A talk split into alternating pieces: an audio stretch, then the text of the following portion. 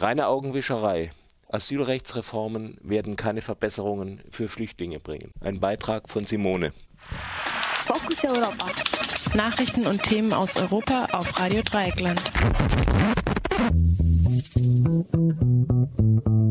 Am Mittwoch, den 19. September, wurden im Liebeausschuss des Europäischen Parlaments, dem Ausschuss für Bürgerrechte, Inneres und Justiz, der auch zuständig für Asylfragen ist, zwei wichtige Neuerungen im EU-Asylrecht abgestimmt. Das ist zwar formal gesehen erstmal nur eine Orientierungsabstimmung, jedoch richtet sich die endgültige Abstimmung im Plenum des Parlaments in der Regel nach den Entschlüssen in diesen Ausschüssen.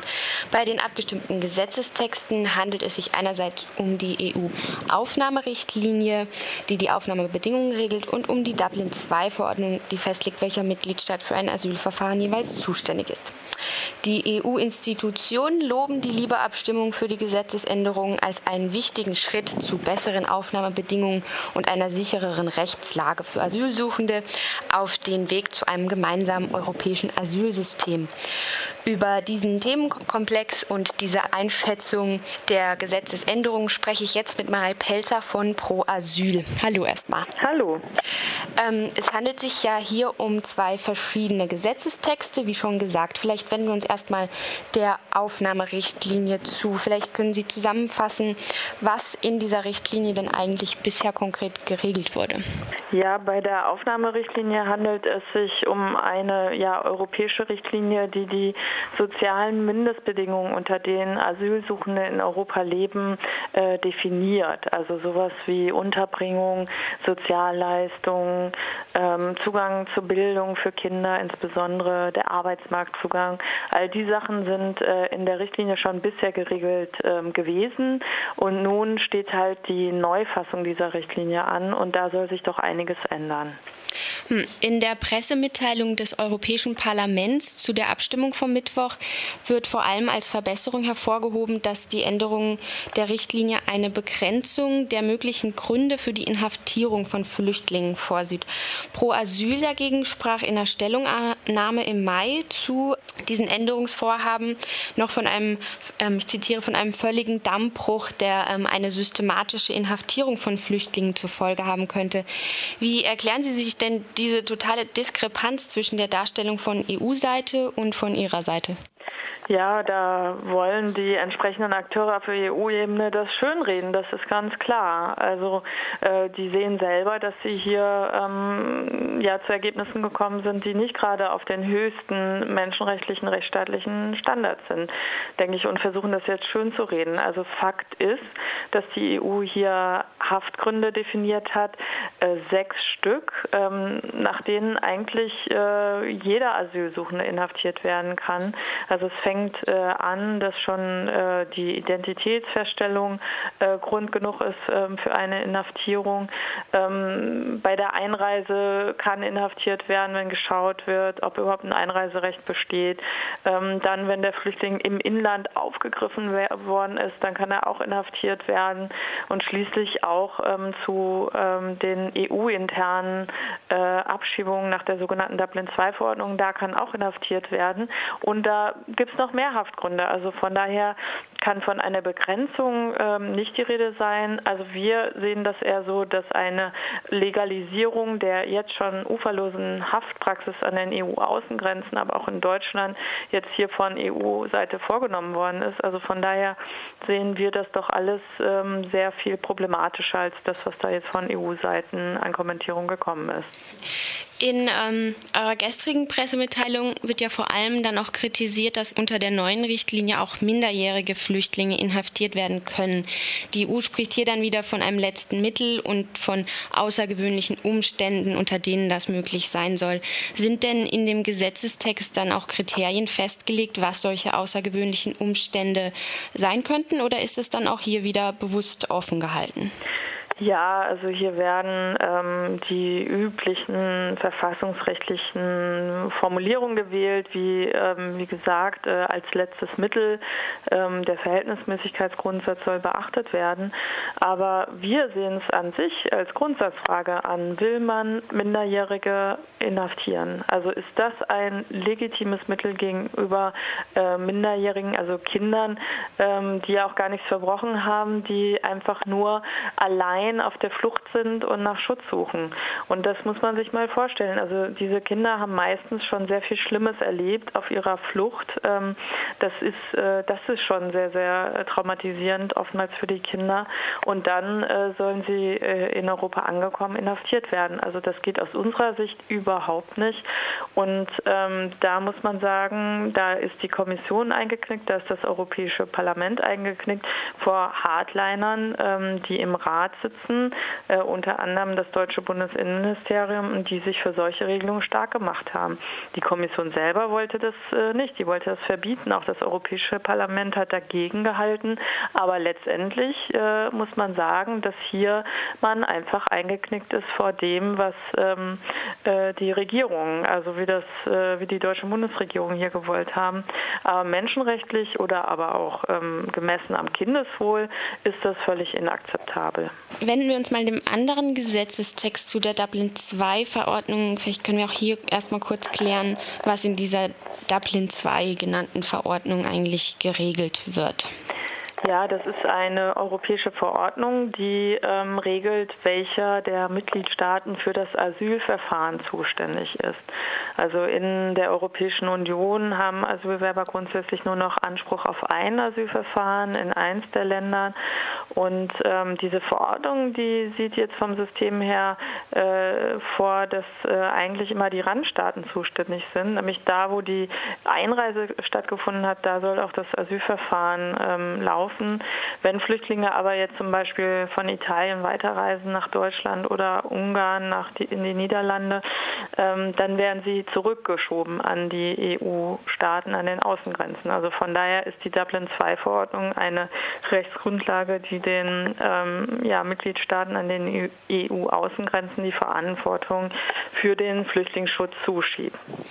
Ja, und hier soll ja dann die zentrale Verbesserung auch sein, dass Flüchtlinge eben innerhalb der EU nicht mehr in die Mitgliedstaaten abgeschoben werden können, wo ihnen eine unmenschliche Behandlung droht. Und die EU brüstet sich dann auch gerne damit, dass den Ländern, die mit Asylverfahren überfordert sind, dann so unter die Arme nun gegriffen wird. Ähm, aber brüstet sie sich dann, dann nicht eigentlich auch mit einer Lösung von Problemen, die sie selbst erst geschaffen hat, eben durch die Dublin-II-Verordnung? Ja, und sie hat keine Lösung gefunden. Also von daher ähm, ist hier, ja, ich weiß nicht, ähm, was verlautbart wurde, aber ähm, man hat gerade diese Mängel der Dublin-II-Verordnung nicht abgeschafft. Also dass diese Staaten, in denen keine funktionierenden Asylsysteme ähm, vorgesehen sind, ähm, weiterhin zuständig bleiben, das hat man nicht verändert. Also es werden weiterhin Abschiebungen nach ähm, Ungarn, wo willkürliche Inhaftierungen drohen und keine ausreichende Aufnahmekapazitäten vorherrschen, aber auch Italien, wo die Flüchtlinge massenhaft auf der Straße äh, leben und obdachlos sind und ähm, aus Suppenküchen sich ernähren müssen, ähm, oder Malta, wo eine ähnlich schlimme Inhaftierungspraxis droht. Also all diese Länder bleiben Zielländer für Flüchtlinge und das ist ganz, ganz äh, katastrophal. Und äh, da hat jetzt diese Neuregelung keine Änderung geschaffen. Ähm, ja, das ist eine reine Augenwischerei. Hm. Es gibt ja ein EuGH-Urteil von 2011, ähm, aufgrund dessen die Abschiebung nach Griechenland wegen ähm, eben schlechter Zustände ähm, für Flüchtlinge dort ähm, ausgesetzt wurden. Ähm, was für eine rechtliche Reichweite hat denn dann dieses Urteil? Ja, das Urteil begrüßt, weil ähm, hier jetzt klargestellt worden ist, dass ähm, solche Abschiebungen äh, gemessen werden müssen an den Menschenrechten. Also wenn äh, den Flüchtlingen Menschenrechtsverletzungen in den anderen EU-Staaten drohen äh, oder systemische Mängel, wie es in dem Urteil heißt, heißt ähm, bezogen auf die Aufnahmebedingungen oder ähm, das Asylverfahren, dann dürfen Abschiebungen nicht stattfinden. Das ist erstmal sehr zu begrüßen. Ähm, es ist aber so, dass ähm, die diese Rechtsprechung muss von jedem Flüchtling einzeln dann ähm, vor Gericht erstritten werden. Also bei Griechenland hat man generell diese Abschiebung ausgesetzt, aber jetzt bei den anderen Problemstaaten, die ich schon genannt habe, da ist es noch sehr umstritten und die Flüchtlinge müssen ähm, einzeln vor Gericht ziehen äh, und versuchen, das durchzusetzen. Von daher ähm, hätten wir jetzt uns von der Neuregelung der Dublin II-Verordnung gewünscht, dass man hier doch äh, allgemeinere Lösungen findet, wird, also dass man äh, ohnehin die Verantwortung nicht so einseitig auf die Außenstaaten abschiebt, aber dass man auch eine Aussetzung genereller Art äh, von solchen Abschiebungen vornimmt, wenn klar ist, dass ein Mitgliedstaat keine menschenwürdige Versorgung von Asylsuchenden vorhält. Auch bei der Dublin-II-Verordnung kritisiert ihr den Umgang mit minderjährigen Flüchtlingen. Auf was für Regelungen bezieht ihr euch dann dabei? Ja, da ähm, hatten wir uns auch erhofft, dass hier eine Verbesserung kommen wird, nämlich dass äh, minderjährige Flüchtlinge nicht mehr aufgrund dieser Dublin-Verfahren abgeschoben werden. Das hat sich jetzt leider nicht durchgesetzt. Weiterhin ist vorgesehen, dass äh, sogar unbegleitete minderjährige Flüchtlinge äh, abgeschoben werden in das ähm, ja, erste Land, wo sie Asylanträge gestellt haben. Also das äh, sehen wir sehr, sehr problematisch, weil so eine Abschiebung für Minderjährige Minderjährige doch ein sehr schlimmes Erlebnis ist. Und da würden wir sagen, also wenn Flüchtlinge erstmal zum Beispiel in Deutschland sind, äh, dann müssen sie hier auch zur Ruhe kommen, müssen sie äh, ja der Jugendhilfe anvertraut werden und äh, anfangen, ähm, sich zu erholen von diesen schlimmen Strapazen der Flucht.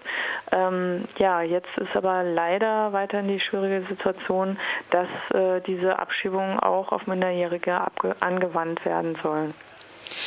Ziel der Asylrechtsreform, über die wir jetzt bisher gesprochen haben, ist ja die Schaffung einer sogenannten eines sogenannten gemeinsamen europäischen Asylsystems, das bis 2013 ähm, fertiggestellt äh, ähm, sein soll.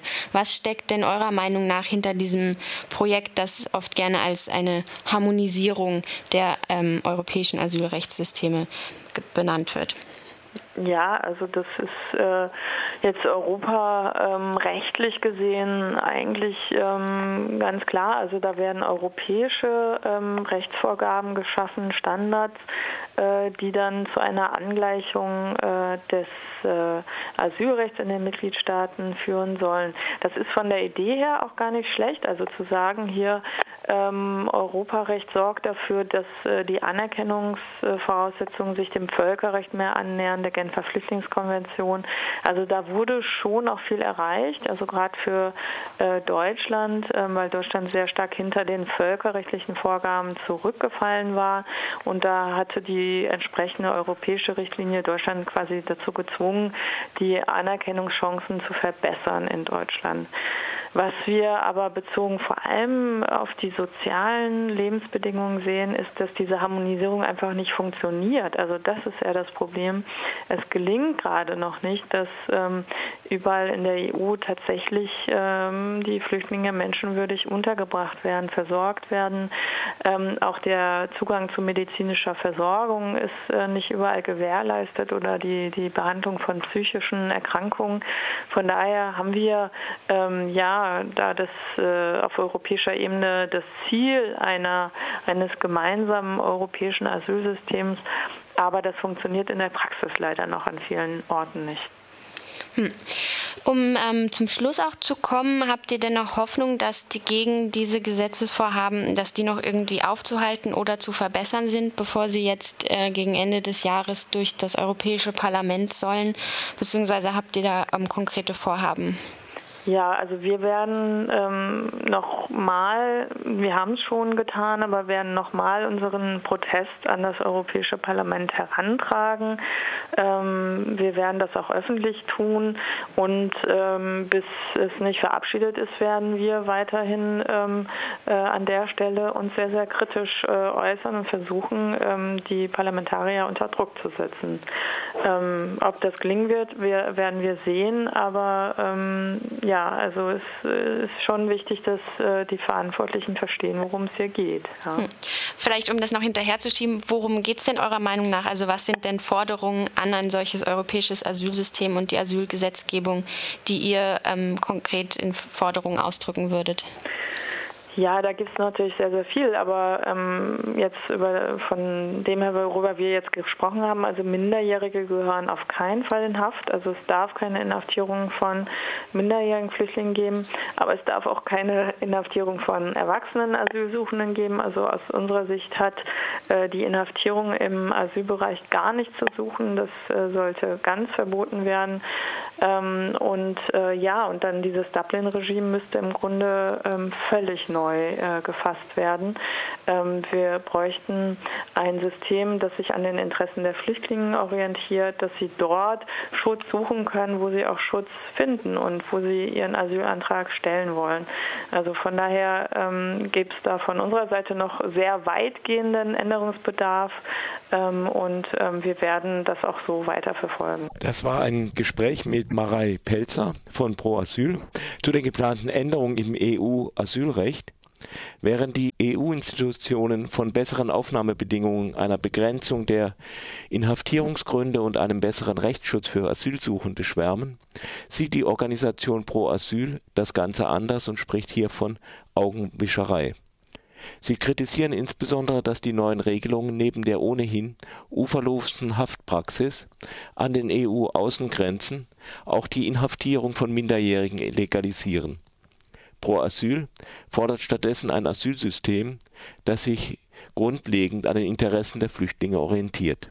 Mehr Informationen findet ihr unter www.proasyl.de. Die endgültige Abstimmung über die Asylrechtsreform im Europäischen Parlament solle noch vor Ende des Jahres stattfinden. Einen genauen Termin gibt es derzeit aber noch nicht Stattdessen wird diesen Freitag am 28. September ein Bericht der EU-Kommission veröffentlicht zum Thema Alleinreisen minderjähriger Flüchtlinge. Ob sich darin auch auf die geplanten Gesetzesänderungen bezogen wird, die Pro Asyl im Interview kritisiert hat, bleibt abzuwarten